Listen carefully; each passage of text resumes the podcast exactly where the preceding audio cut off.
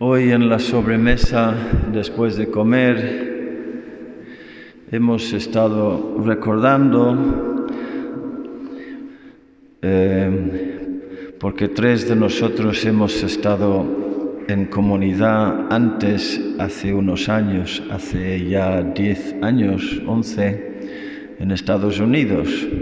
El padre Mateo, el hermano Cristian y yo, y estuvimos recordando nuestras aventuras y nuestros viajes porque como Florida es llano y hace mucho calor y no hay nada más que mosquitos y caimanes, pues sacamos un día el mapa para encontrar las montañas más cerca de donde estábamos y vimos que estaban a, a 13 horas en coche, 13 horas. Había que cruzar todo el estado de Florida, todo el estado de Georgia y llegar hasta el norte de Georgia y Tennessee y Carolina del Norte y en esa zona hay una sierra de montañas preciosas. Y llenábamos dos furgonetas de 15 plazos con chicos, íbamos unos 30. En las furgonetas mm, salíamos del campus de la universidad a las 6 de la tarde, llegando ahí hasta a, las 8 de la mañana para desayunar, caminando toda la noche para aprovechar los tres o cuatro días que teníamos, en otoño y en primavera.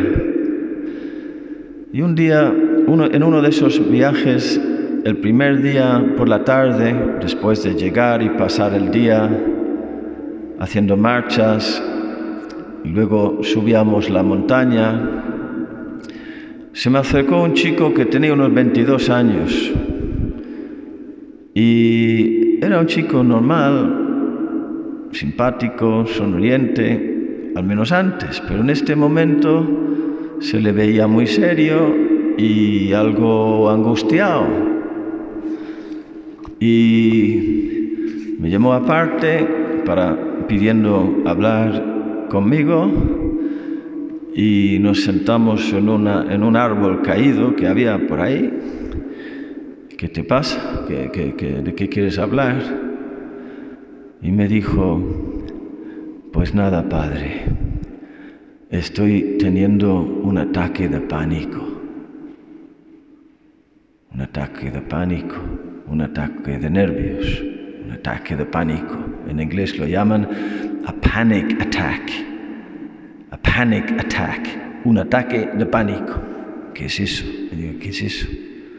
Pues nada, que se me, eh, estoy con, muchas angustias, no puedo moverme, no puedo hacer las marchas, no puedo, no puedo estar aquí, no puedo pasar la noche aquí, no, te, tengo que volver. Y yo le dije, ¿cómo que volver?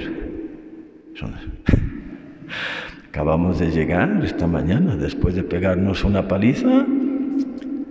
Sí, pero mira, eh, mis padres tienen un seguro de, salud y,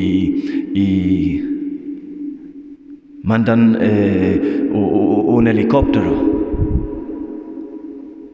Pero en serio, ¿eh? Yo le miré diciendo, pensando, este me está tomando el pelo. ¿Dónde está la cámara? Seguramente que los, los demás están ahí detrás mm, mirando cómo voy a reaccionar. Esto, esto no puede ser, no puede ser. Y, sin embargo, sí. Iba en serio. intentó, y le dije, un helicóptero. ¿Para qué? Un taco de pánico, un taco de pánico. Pues mira, date un paseo por ahí y, sal ya del ataque de pánico, reza un poco y ya está. Pero helicópteros nada, ¿eh?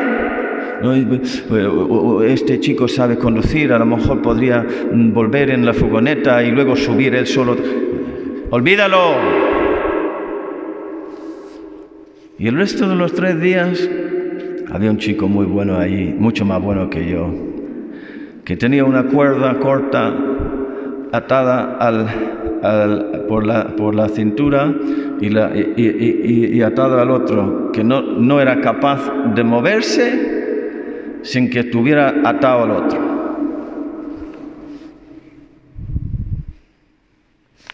Pues estuvimos recordando eso.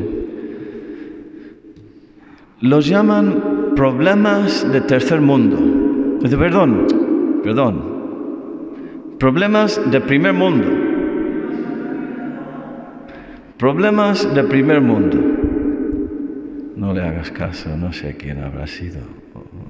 Un payaso. Problemas de primer mundo. O sea, te apuesto a que eso nunca sucede en un país de África. Padre, tengo un, pa- un ataque de pánico, hay que llamar un helicóptero. En África. ¿Cómo va a pasar? Que no- ni siquiera saben muchas veces lo que es un helicóptero. Y menos todavía lo que es un, un ataque de pánico. ¿Por qué? Pues po- porque tienen problemas reales. Problemas de tercer mundo. Sí tienen. Pero muchas veces viven con más libertad que los ricos. Me acuerdo otro caso. Un, un señor se acercó a la hermana Claire. Fue en Florida también, ella estuvo en Florida. Un hombre traumatizado, angustiado, que casi se echó a llorar suplicando a la, a la- a la hermana Claire que, que- rezara por él y por su familia y que pi- pidiera a toda la comunidad de las hermanas que rezaran por él y por toda su familia. ¿Qué? ¿Pero qué pasa? ¿Qué pasa? Pues nada, hermana, es que hace tres días que ha fallado el sistema de aire acondicionado y- y ya no podemos más. Pero iba en serio, ¿eh? Y la hermana Claire tuvo la misma reacción que yo, pero me estás tomando el pelo tú. El aire acondicionado, tres días. Hombre, hace calor en Florida. Pero tengo aquí atrás al hermano Andrés, que es de Ecuador, donde hace más calor. Y, y a ver si luego le preguntamos si en su casa hay aire acondicionado. En la iglesia ya sé que no. El aire acondicionado.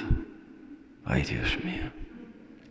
Cuanto más comodidades, cuanta más, cuanta más eh, seguridades humanas, más, más neurótico, más neurosis, más problemas. Cuanto más sencillez, más pobreza, más humildad, también más libertad y más paz. Y es la gran lección de la lectura de hoy. La, la viuda con, bueno, con sus dos monedillas y la de la primera lectura, que lo comeremos y luego moriremos, eh, mi hijo y yo, es lo, es- es- es lo que nos queda.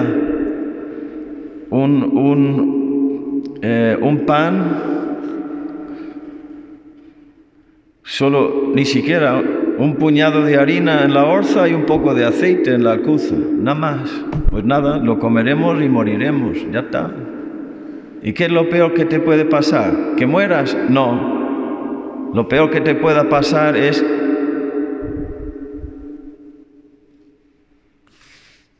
Lo dice en la segunda lectura. Por cuanto el destino de los hombres es morir una sola vez y después de la muerte el juicio. Aprended eso para cuando os vengan con las historias esas de la nueva era y la encarnación y la reencarnación y la reencarnación y la reencarnación. Y antes yo era una princesa eh, india de vete a, saber dónde, o era un, un- un- rey de, de- de- lo que sea, y en el futuro voy a reencarnarme como una mosca o un lobo. Eso era el sueño de Félix Rodríguez de la Fuente, de- de- Rodríguez de la Fuente reencarnarse como un, como un lobo. Qué tonterías. El destino de los hombres es morir una sola vez y después de la muerte el juicio.